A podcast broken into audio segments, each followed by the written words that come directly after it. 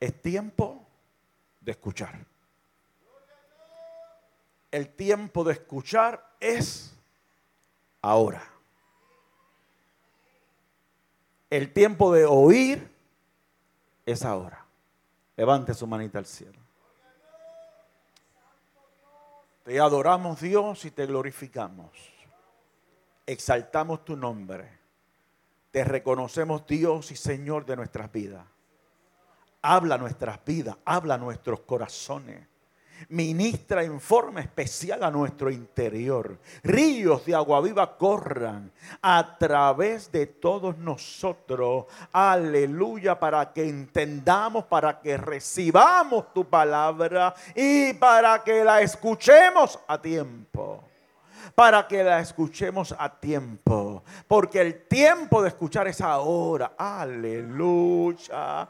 La oportunidad de oír, la oportunidad de escuchar es ahora, Señor. Aleluya. Aleluya.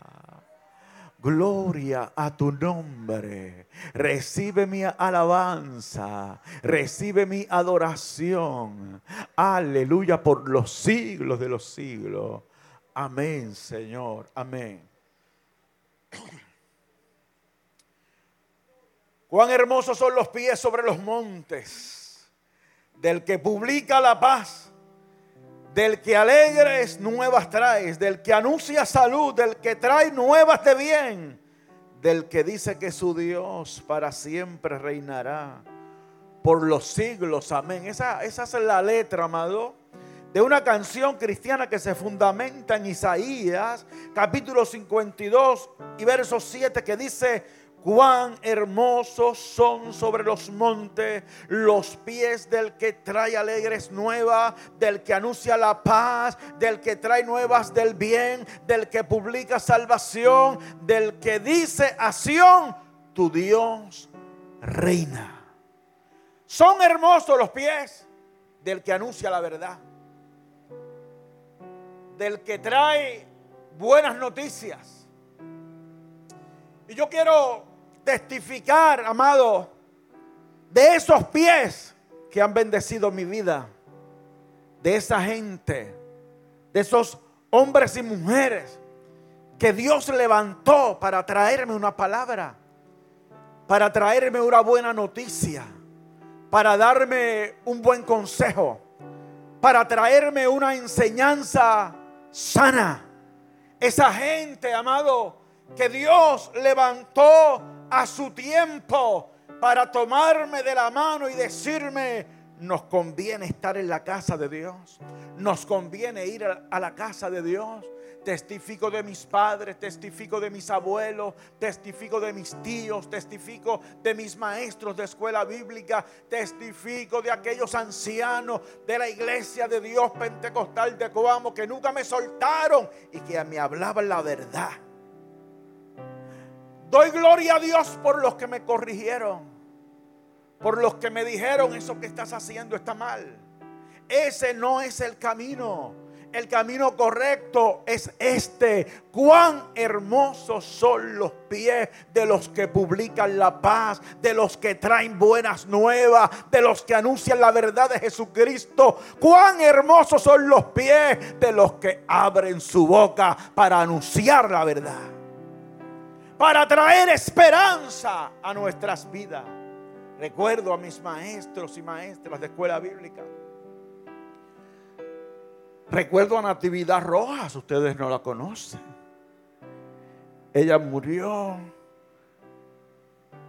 hace muchos años.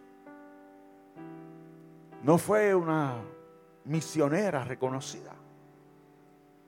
No fue una pastora Tampoco fue una apóstola. No fue nada de eso.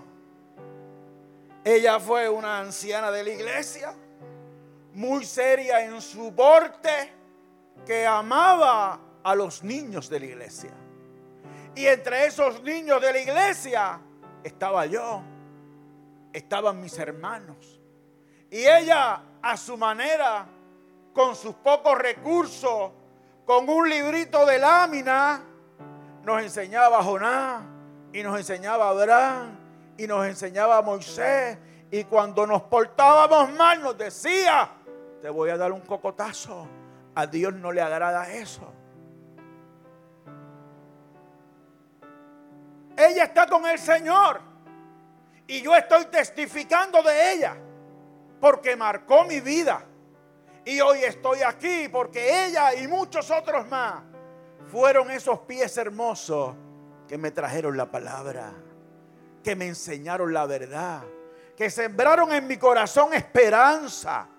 Que me trajeron las buenas nuevas de paz.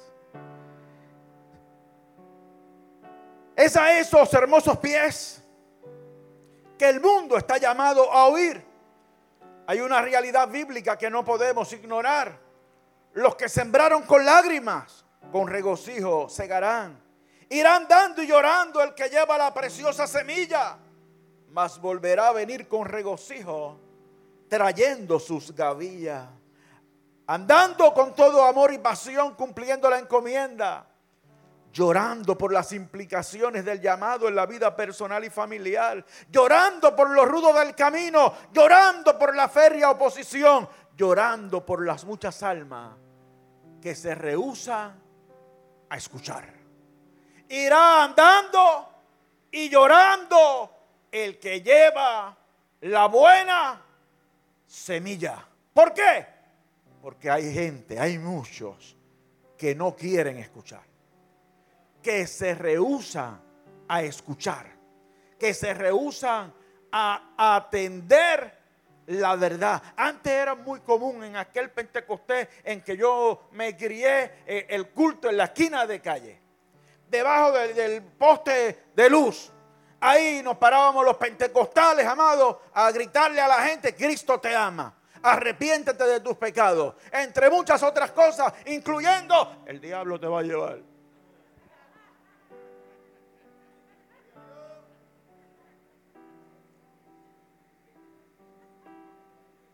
Si no te arrepientes, se va a llevar el diablo. No tenían filtro. No había filtro. No había hermenéutica ni homilética. Había una encomienda. Y aquella gente se paraba con una bocina de aquellas azules, con una guagua escrachada, con pandereta que le faltaban las cosas esas para que suenan. No sé cómo se llama. Óigame bien, amado. Así se paraban en las esquinas. Yo era un muchacho, me llevaban. Me sentaba por allí a escuchar a aquella gente a su manera. Y si conocían al vecino, por el nombre le llamaban. Fulano, arrepiéntete. Cristo te ama. Arrepiéntete a tiempo.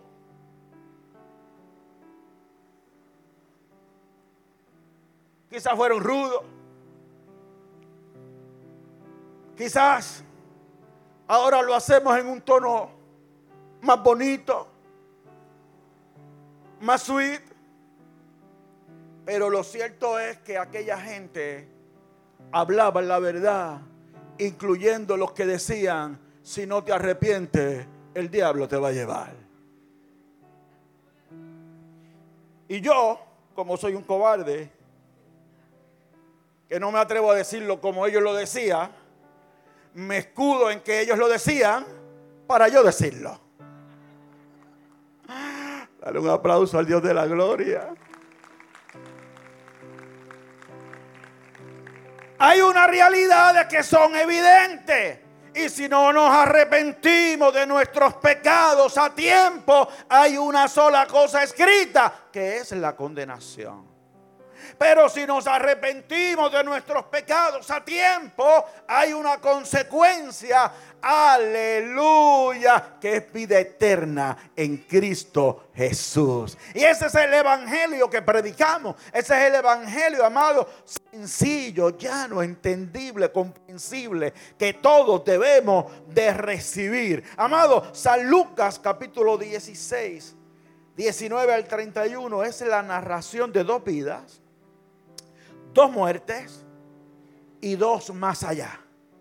Dos vidas, dos muertes y dos más allá. La conclusión de esta enseñanza parece ser, es mejor mendigar pan en la tierra que una gota de agua en el Hades. Lo repito, es mejor mendigar pan en la tierra que una gota de agua en el Hades. Dos vidas que tuvieron la oportunidad de oír. Dos vidas que tuvieron la oportunidad de escuchar. Y dos vidas que tomaron dos decisiones diferentes. La vida del rico Qué buena vida. Había un hombre rico que se vestía de púrpura y de lino fino y hacía cada día banquete con esplendidez. Observemos primero, amado, que esto no es narrado como una parábola. No tiene las características de una parábola. Así que esto es una narración que está haciendo nada más y nada menos que nuestro Señor Jesucristo. Y nos dice, había un hombre rico, se vestía con todo esplendor y hacía banquete todos los días. Fíjese que solo vestía las ropas más caras hechas a medida y su mesa estaba repleta de los más deliciosos manjares. Vivía para él mismo, gratificando sus apetitos corporales y dándose a los placeres. No tenía un amor genuino para Dios ni solicitud para con sus semejantes. Eso lo extraemos de la historia. La historia lo que narra es que se vestía de púrpura, de lino fino y hacía banquete con esplendidez. Pero por los resultados de esa vida me doy en cuenta, me doy cuenta que no tenía en cuenta al Dios Todopoderoso, no lo tuvo en cuenta mientras vivía y, y tampoco, amado, se interesaba por su semejante, por sus vecinos, y por los que no gozaban, aleluya, de, sus condiciones de vida. Amén. Y allí había otro hombre, amado, a, sus pies, a la mesa, en, en, los alrededores, mendigando, amados hermanos. Por lo tanto, tampoco, aleluya, atendía a las necesidades de sus semejantes observamos, amado, que tenía algún conocimiento de Dios. Escúchame bien. Tenía algún conocimiento de Dios. Algo había escuchado. ¿Cómo sé eso, amado? Porque a la hora de la verdad, cuando alzó sus ojos en la otra dimensión, en la dimensión espiritual, él reconoció al Padre Abraham. Y si lo reconoció es porque había escuchado de Dios mientras estaba en vida. Sin duda había tenido la oportunidad de oír a los hermosos pies que llevan las buenas nuevas. Debemos clarificar que este hombre no fue condenado a la quejena por sus riquezas. No fue condenado por sus riquezas. La base de la salvación es la fe en el Señor. Amado, los hombres son condenados por rehusarse a creer en Jesús. ¿Me escuchó? La condenación es para los que no están en Cristo Jesús. Para los que no creen en Cristo Jesús. Para los que se rehusan a escuchar. No fueron sus riquezas las que lo condenaron. De hecho, Abraham era un hombre muy rico. Job era un hombre muy rico. La Biblia está llena de ejemplos de personas con muchas posesiones, pero que creyeron en Dios creyeron en Dios. Las riquezas no son las que condenan, sino la actitud del corazón. Este hombre fue condenado porque no quiso escuchar los hermosos pies que llevan las buenas nuevas de salvación. Se salvan ricos y se salvan pobres, amado. Aleluya, se pierden ricos y se pierden pobres si no reciben a Cristo como Señor y Salvador de su vida. La otra vida es Lázaro, qué miseria. Lázaro presenta un radical contraste. Era un mísero mendigo que yacía cada día delante de la casa del rico, lleno de llagas y acosado por inmundos perros que venían y le lamían las llagas. Lázaro no fue salvo por su pobreza. Había confiado en el Señor para la salvación del alma. Escúcheme bien. Si algo aprendo de esto es que todos tendremos la oportunidad de oír. La Biblia dice, y será predicado este Evangelio del reino en todo el mundo para testimonio a todas las naciones. Y entonces vendrá el fin. De alguna forma, papá se ha ocupado, amado, en todas las generaciones y en todas las eras de la historia. Se ha ocupado de revelarse al hombre, de revelarse al ser humano.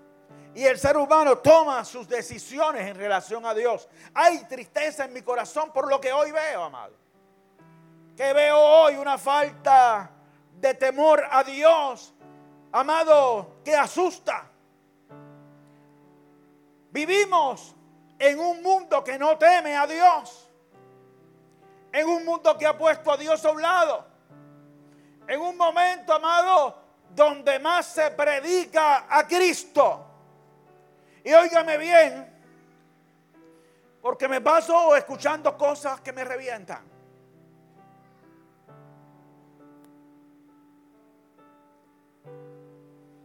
Porque hay cristianos que son especialistas en echarle la culpa a la iglesia de todo lo que pasa en el mundo. Mataron a uno allá abajo, las culpas de la iglesia, porque está encerrada en las cuatro paredes. Se levanta la comunidad del abecedario a quedarse con el mundo, la culpa es de la iglesia. Un hombre participa en el, en el concurso de belleza de mujeres la culpa es de la iglesia. No transmitimos el mensaje. No hacemos lo que hay que hacer. No tenemos estrategia. La culpa no ha sido, ni es, ni será de la iglesia. La culpa es de los que no quieren oír. La culpa es de la gente que no quiere oír. Y no importa que estemos sentados en el mismo templo, que vengamos todos los días del año al mismo templo, si no escuchamos, las consecuencias van a ser difíciles. Las consecuencias van a ser tristes.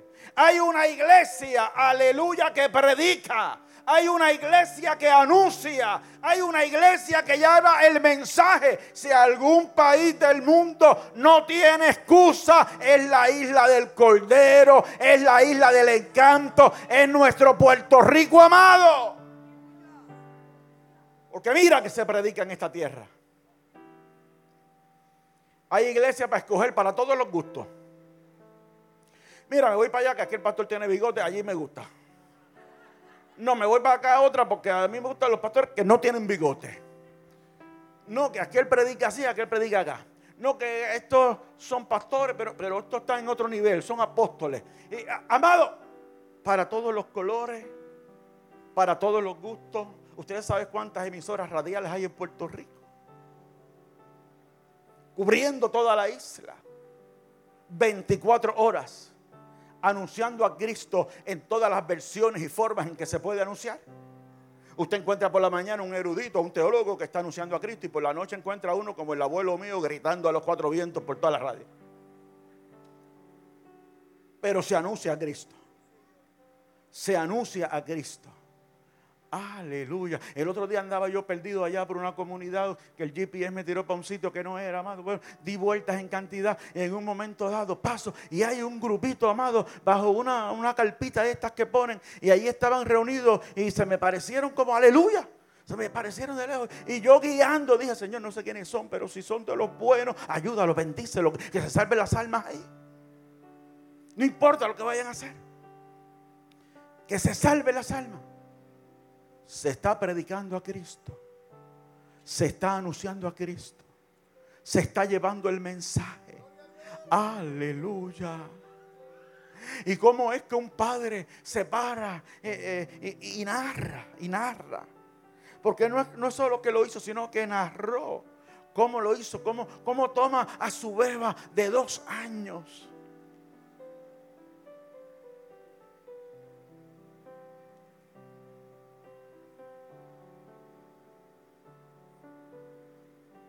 ¿Cómo toma su beba de dos años?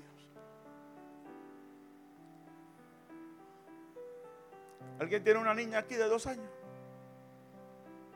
Nieta, hija, de dos años, un añito, tres añitos. ¿Cómo ese individuo se para y dice cómo abusó? Y dice, no, lo hice porque a mí me lo hicieron también.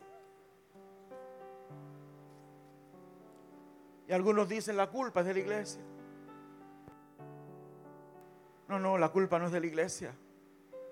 La iglesia está por años anunciando que hay libertad en, en, Cristo, que hay sanidad del corazón en Cristo, que hay restauración en Cristo, ¿Qué pasa? Que la gente está prefiriendo el camino del infierno y no el camino del cielo. ¿Qué pasa? Que la gente le está dando la espalda a Dios. Ya es hora que pongamos la responsabilidad donde hay que ponerla. La culpa no es de la iglesia, la culpa es tuya que no atiendes el mensaje de Dios.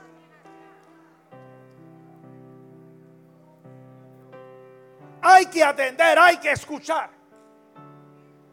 Porque no tengo duda de que Cristo está a las puertas. Y hay un mensaje que hay que llevarlo sin adulterarlo. Hermosos son los pies. La pregunta es, ¿qué oír? ¿A quién y para qué? A Israel le convenía escuchar los hermosos pies del profeta Ezequiel. Y me dijo, hijo de hombre, toma en, tu corazón todas mis palabras que yo te hablaré y oye con tus oídos y ve y entra a los cautivos, a los hijos de tu pueblo y háblales y dile, así ha dicho Jehová el Señor, escuchen o dejen de escuchar. El mensaje de Ezequiel iba dirigido a liberarles de la muerte. Entonces era una palabra de amor y justicia que nació en el corazón de Dios. La responsabilidad del profeta es traer la palabra sin adulterarla y la nuestra es escuchar. A todos nos conviene escuchar la voz de Jesús. La Biblia dice, Mateo 17:5, mientras él aún hablaba, una nube de luz los cubrió y he aquí una voz desde la nube que decía, este es mi hijo amado en quien tengo complacencia, a él oíd. Entonces son estas palabras que el mundo de hoy, como el rico del relato, se rehúsa a escuchar. ¿Qué palabras? Las de Jesús. Óyelo bien, amigo mío. Amigo mío, óyelo bien.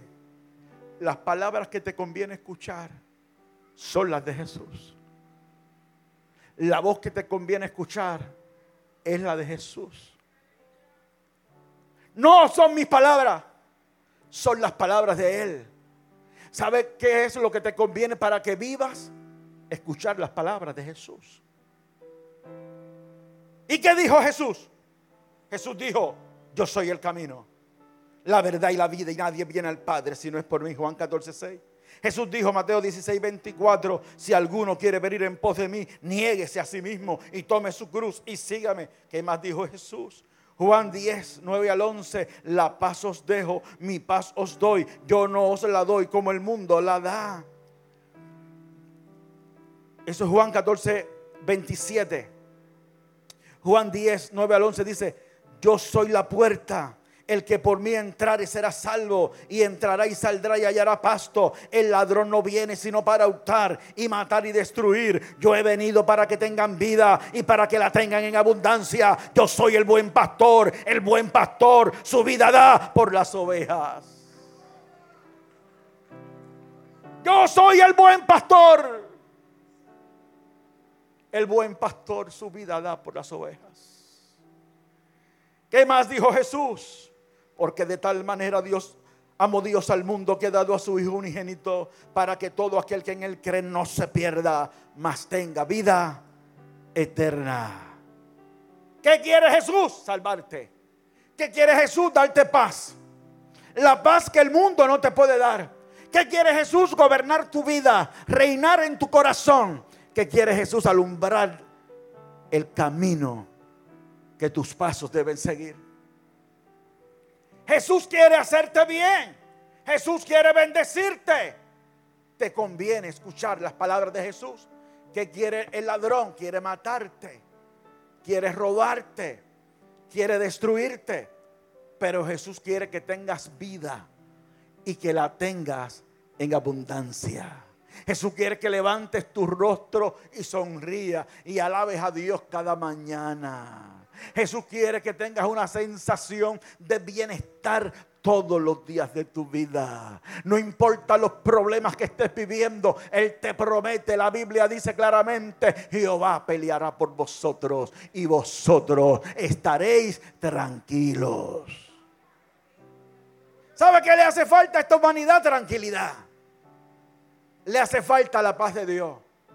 ¿Sabe por qué ocurren estos crímenes que les narré hace un rato? Incesto,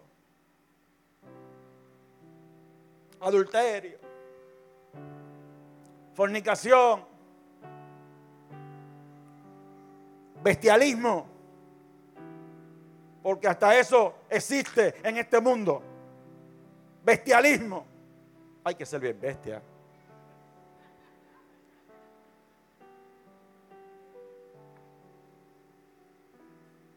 Bestialismo. Uf. Entonces uno tiene que preguntarse, amado, ¿quién está a cargo? El príncipe de este mundo es el que quiere matarte, robar y destruirte. Pero escúchalo, escúchalo, por favor. Jesús quiere darte vida y vida en abundancia. El interesante y revelador diálogo entre el rico y el padre Abraham, yo quiero que aprendamos de esto. Pasamos de esta dimensión física a la dimensión espiritual. Escúchame bien, amado. Murieron los dos. Murió el rico y murió Lázaro. Lo que vamos a narrar ahora está ocurriendo en el más allá en el otro mundo, en la dimensión espiritual. El rico quiso reaccionar cuando ya no había esperanza. Óigalo bien, iglesia, amigo que estás aquí. Este personaje, el rico, sí quiso reaccionar.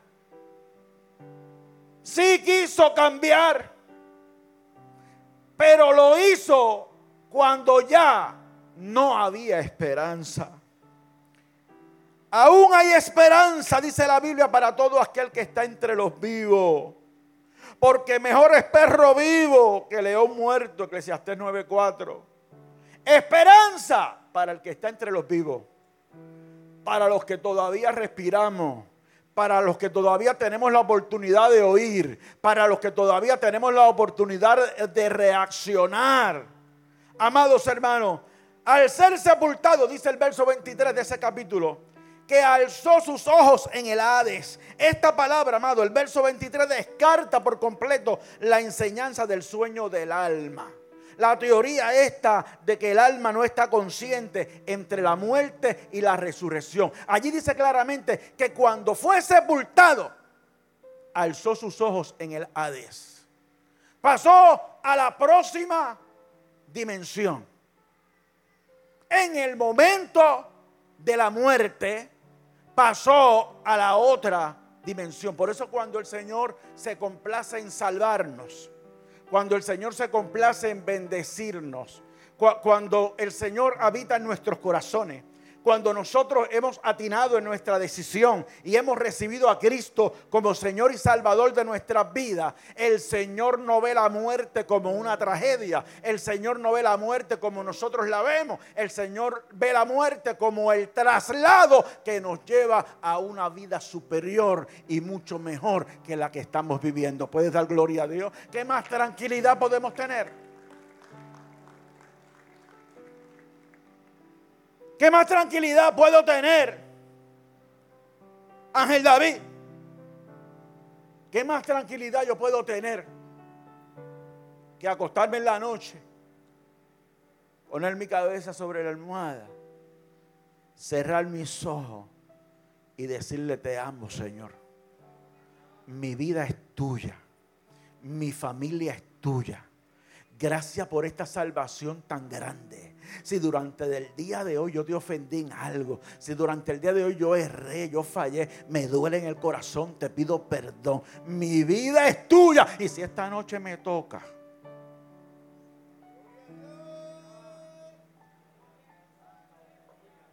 porque no sabemos cuándo nos toca. Ah, no, yo cuando me acuesto voy con seguro de vida. Yo voy con seguro de vida. Yo, yo hablo con papá. Y le digo, te amo, pero con, mi alma. Y si me toca, yo quiero abrir mis ojos en tu presencia. ¿Podrá el ser humano tener una tranquilidad más grande que esa? podrá tener un gozo, un seguro de vida más grande que ese. Porque los seguros que hay acá son seguros de muerte, amado. Y cada vez que usted compra un seguro de vida, es seguro que te muere. Es de segurito que te muere. Pero el Señor nos da un seguro de vida. Un seguro de vida. Un seguro de vida es tener a Cristo en el corazón. Y se da una dinámica bien interesante en esa dimensión espiritual, en el diálogo entre el rico y el padre Abraham, estando en tormento, dice la Biblia, estando en tormento, hace dos peticiones al padre Abraham. La primera está en el verso 24, que enviara a Lázaro para que mojara la punta de su dedo en agua y le refrescara. Mire qué interesante. A Lázaro, al que nunca vio allí a los pies de su mesa, ahora lo vio. Y ahora Lázaro gozaba de una vida mejor. Ahora Lázaro gozaba de la presencia de Dios mientras él está en tormento y él lo ve allá al otro lado y le dice, permite que Lázaro venga y me ponga un poquito de agua. El padre Abraham le dice, no se puede. Porque mientras estuvieron vivos, tú tuviste tus bienes. Y Lázaro vivió en miseria. Ahora tú estás en tormento y Lázaro goza de la presencia de Dios. ¿Se da usted cuenta cómo se invierten los papeles? se invirtieron los papeles. En esta dimensión terrenal el que se daba buena vida era rico. Y en la dimensión espiritual el que se estaba dando buena vida era Lázaro. Y el rico le dice, permite. Esa fue la primera petición. No se puede. Eso fue lo que tú escogiste cuando estabas en vida. Y esto fue lo que escogió Lázaro cuando estaba en vida. Y le dice, además hay una gran cima entre nosotros y nadie puede pasar de aquí para allá, ni de allá para acá. En el verso 27 al 28 hay algo interesante. Porque el rico le dice, pues entonces, mira lo que le pide, entonces te pido que envíes a Lázaro para que le testifique a mis cinco hermanos para que no vengan a parar a este lugar de tormento. Esto está interesante, escucha esto, amado. Estando en lugar de tormento, entonces permite que vaya a mis hermanos, porque yo a mis hermanos los amo. Yo los quiero que les predique. Que vaya y les predique para que ellos no vengan a parar acá demasiado tarde para preocuparse por su familia.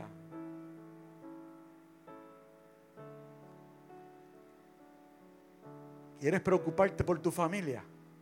Preocúpate ahora. Preocúpate hoy. ¿Quieres que el mensaje le llegue a los tuyos? ¿Quieres que el mensaje le llegue a tus hijos?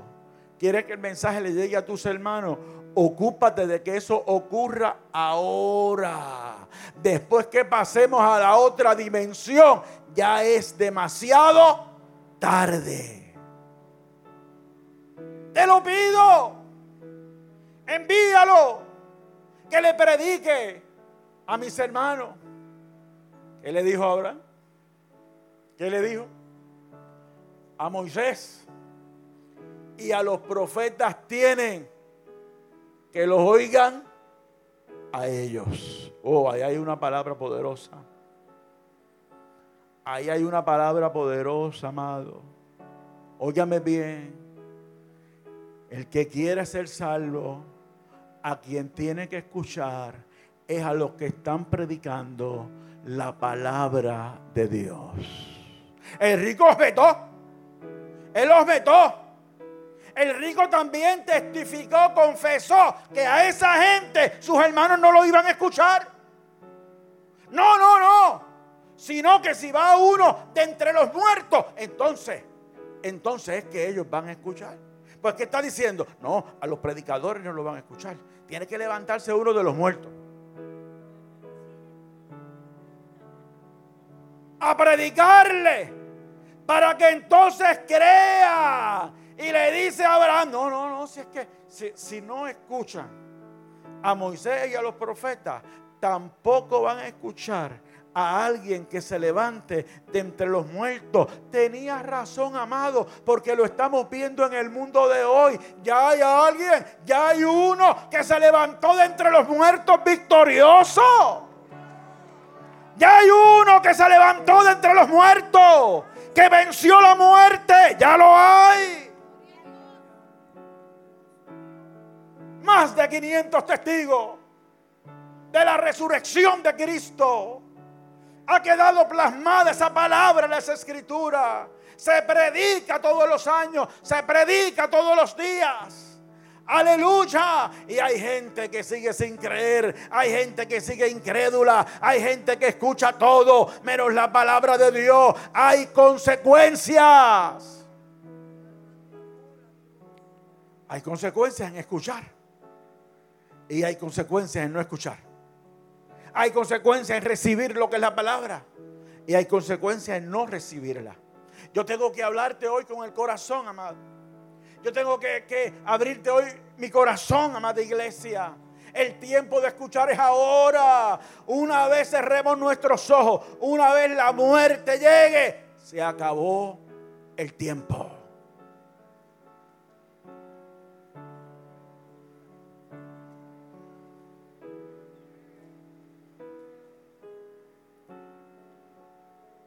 Predicaba Meraris el viernes en el culto de niños. Y ella hablaba de que Dios está esperando por nosotros. No queriendo que nadie se pierda, sino que todos procedan al arrepentimiento. Dios no retarda su promesa, como algunos creen. No, no, sino que es paciente. Es paciente. Es tan bueno que está esperando por ti. Es tan bueno que te está dando oportunidad. Es tan bueno que permite que tú escuches la palabra de una y otra otra forma. ¿Cuántas veces la has escuchado? ¿En cuántos escenarios has estado en que el Señor te llama? En que el Señor te dice, vas al altar. ¿Cuántas veces has endurecido tu corazón? ¿Cuántas veces has dicho, sí, sí, pero más tarde? Más tarde. Para luego. Para luego. ¿A quién estás escuchando? ¿Al aleluya? ¿O al que me dice aleluya café puya?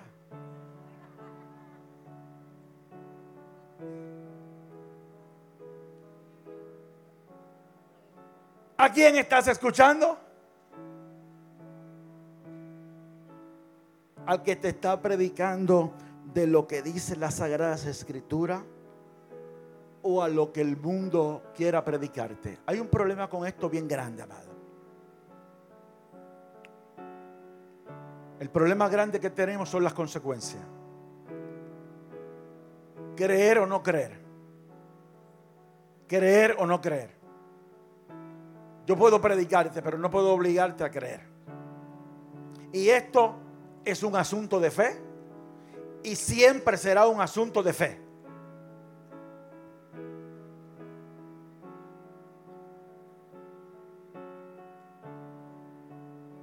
¿A quién está prestando tus oídos? a los que te dicen, si Dios existe, ¿por qué hay tanta pobreza en la tierra? Si Dios existe, ¿por qué permite que Haití esté como esté? Si Dios existe, ¿por qué permite que este hombre le haga eso a esa niña? Ahora la culpa es de Dios también. No, Dios no ha permitido nada de eso. Nada de eso Dios lo ha permitido. Eso lo están haciendo los irrespetuosos, los que no creen, los que van por encima de la voluntad divina, los que quieren hacer con el mundo lo que le plazca. ¿A quién vas a escuchar? Al que te muestra el camino del bien, cuya consecuencia será una vida eterna o al que te mantiene en el camino del mal, cuya consecuencia es condenación eterna. A mí me impactó, amado, la desesperación de este hombre rico diciendo, permite que vaya a mis hermanos. A mí eso me impactó porque, porque se declara, se desnuda un amor especial que uno siente por la familia. Hay un amor muy particular que uno siente por los nuestros.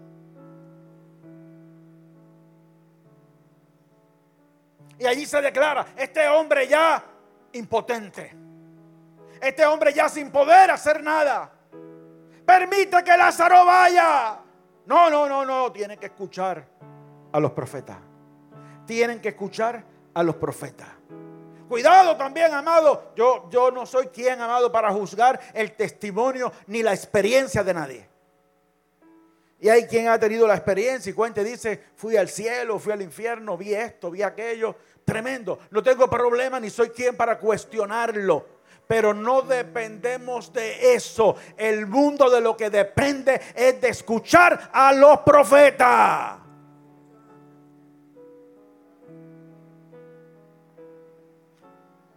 a los que estamos engalillados, a los que estamos tratando, a los que estamos forzándolos a entrar,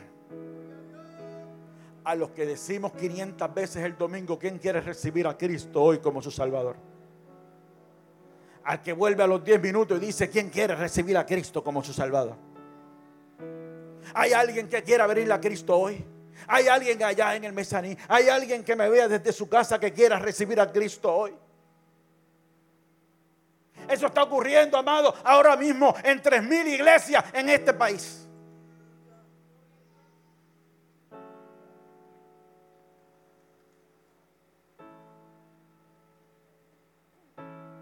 Si no tienes a Cristo, hoy es el día de salvación. Hoy es el día de escuchar. Hoy es el día de reconciliarnos con Dios. Hoy Dios te trajo para que escuchara la verdad de Él. Hoy Dios te trajo para decirte, basta ya, hijo mío, hija mía, te estoy llamando. Hoy estamos a tiempo. Padre de familia, hoy es el día de luchar por los nuestros. Hoy es el día de abrazarlo. Hoy es el día de procurar que la palabra les llegue. ¿Qué clase culto tuvimos el viernes de niños? Usted vio, amado, ese coro que estaba aquí cantando. Niños, preadolescentes, cantando alabanzas a Dios, levantando sus manos al cielo. Aleluya. Vamos a ocuparnos de ellos ahora. Este es el momento de hablarle. Este es el momento de forzarlo. Pastor, ¿hay que forzarlo? Sí. Hay que insistirle, sí. Hay que molestarlo todos los días. Pastores que se, se molestan si los hostigo.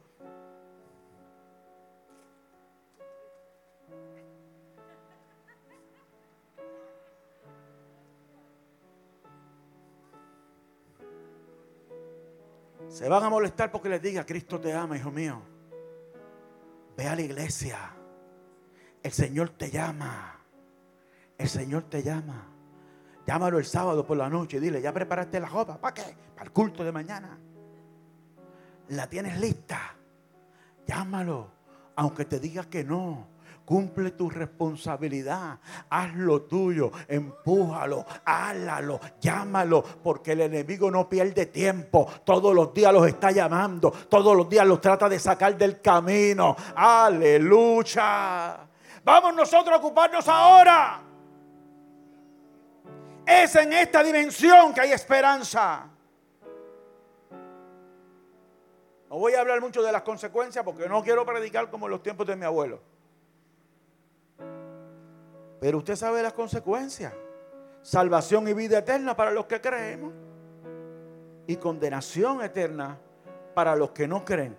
Esas dos, no hay nada más. ¿Lo crees o no lo crees? ¿Lo tomas o lo dejas?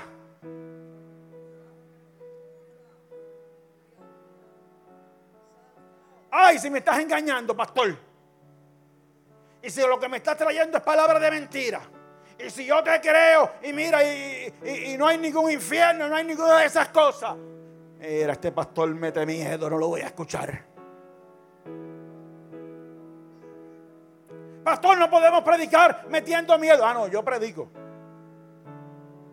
Yo predico. Yo digo lo que está en la escritura. Y cada cual decide si lo recibe o no lo recibe. Pero lo que está escrito, escrito está. Si yo te estoy engañando, no te preocupes. No te preocupes. Porque si yo te estoy engañando, te voy a decir lo que va a pasar cuando tú te mueras. Si yo te estoy engañando, lo que va a pasar cuando tú te mueras es que te van a entejar o te van a cremar y da sed. Nada más. Nada más.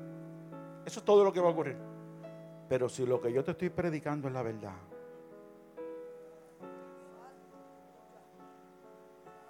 Si lo que yo te estoy predicando es la verdad.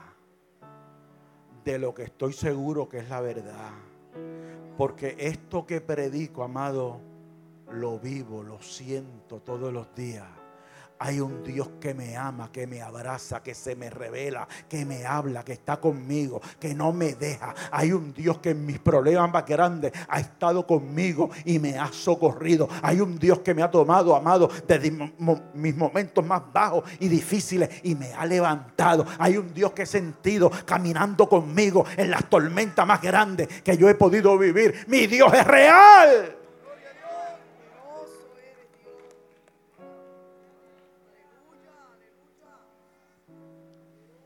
Y si Él es bueno, ¿por qué manda a la gente para el infierno? No, no, no, perdóname, perdóname. El infierno fue creado para el diablo y sus ángeles. Si la gente le ha dado con irse para allá, es problema de ellos. No, no me venga con ese cuento. En ningún momento Dios dijo, déjame preparar el infierno aquí para quemarlos en la hoguera a todos estos. No, no, no. Lo que hizo por ti Él fue hacerse hombre, treparse en una cruz y derramar su sangre y tomar el lugar que te correspondía a ti.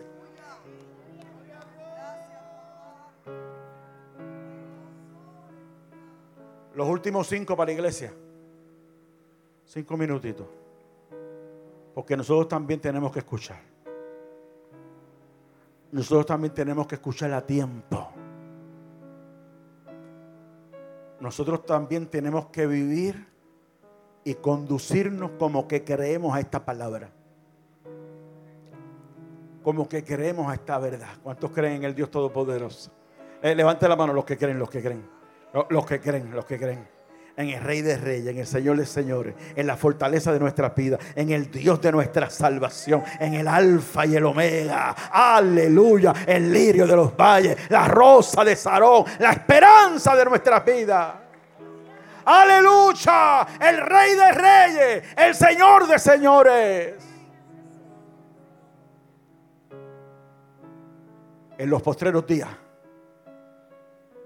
algunos tendrán comezón de oír y se amontonarán maestros conforme a sus concupiscencias, a sus deseos carnales. Y apartarán de la verdad el oído y se volverán a las fábulas. Llegó ese tiempo. Llegó ese tiempo. No te dejes confundir. Esta misma semana me llamó alguien de otra iglesia. Me llamó y me dijo, ¿te acuerdas de mí? Sí, me acuerdo de ti. Y me dijo, tengo unas dudas. Estoy yendo a un sitio y tengo unas dudas. Y, y quiero tu consejo. Dime. Es que estoy viendo cosas como raras. Estoy viendo cosas como extrañas. Y es que el líder espiritual quiere que le diga papá.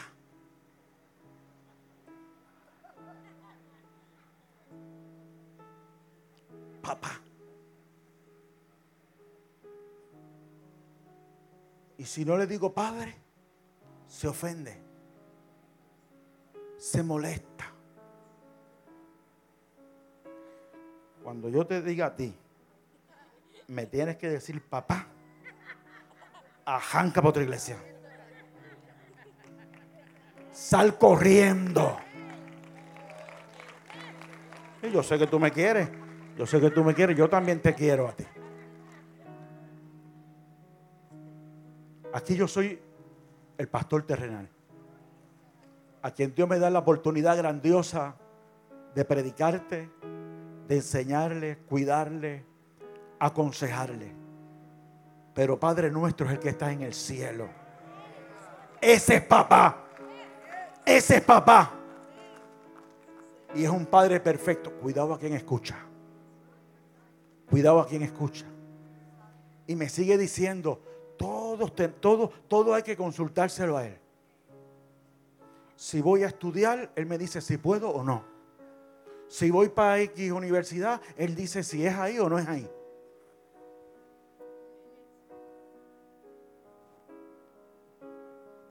Eso no lo hago yo ni con los hijos míos, de verdad. Porque hay cierta oportunidad que ellos tienen que tener de decidir. Y uno los guía en, el proceso. Pero ¿qué es esto? ¿Qué, ¿Qué, son estas dinámicas que se están dando en el mundo y la gente está escuchando a la fábula en vez de escuchar la verdad? Aquí la autoridad es la palabra de Dios. Yo sí quiero, amado, que usted me tenga un respeto como yo se lo tengo a usted. Amén. Pero yo no soy Dios, ni cosa que se parezca. ¿Me sigue? Cuidado a quien usted escucha.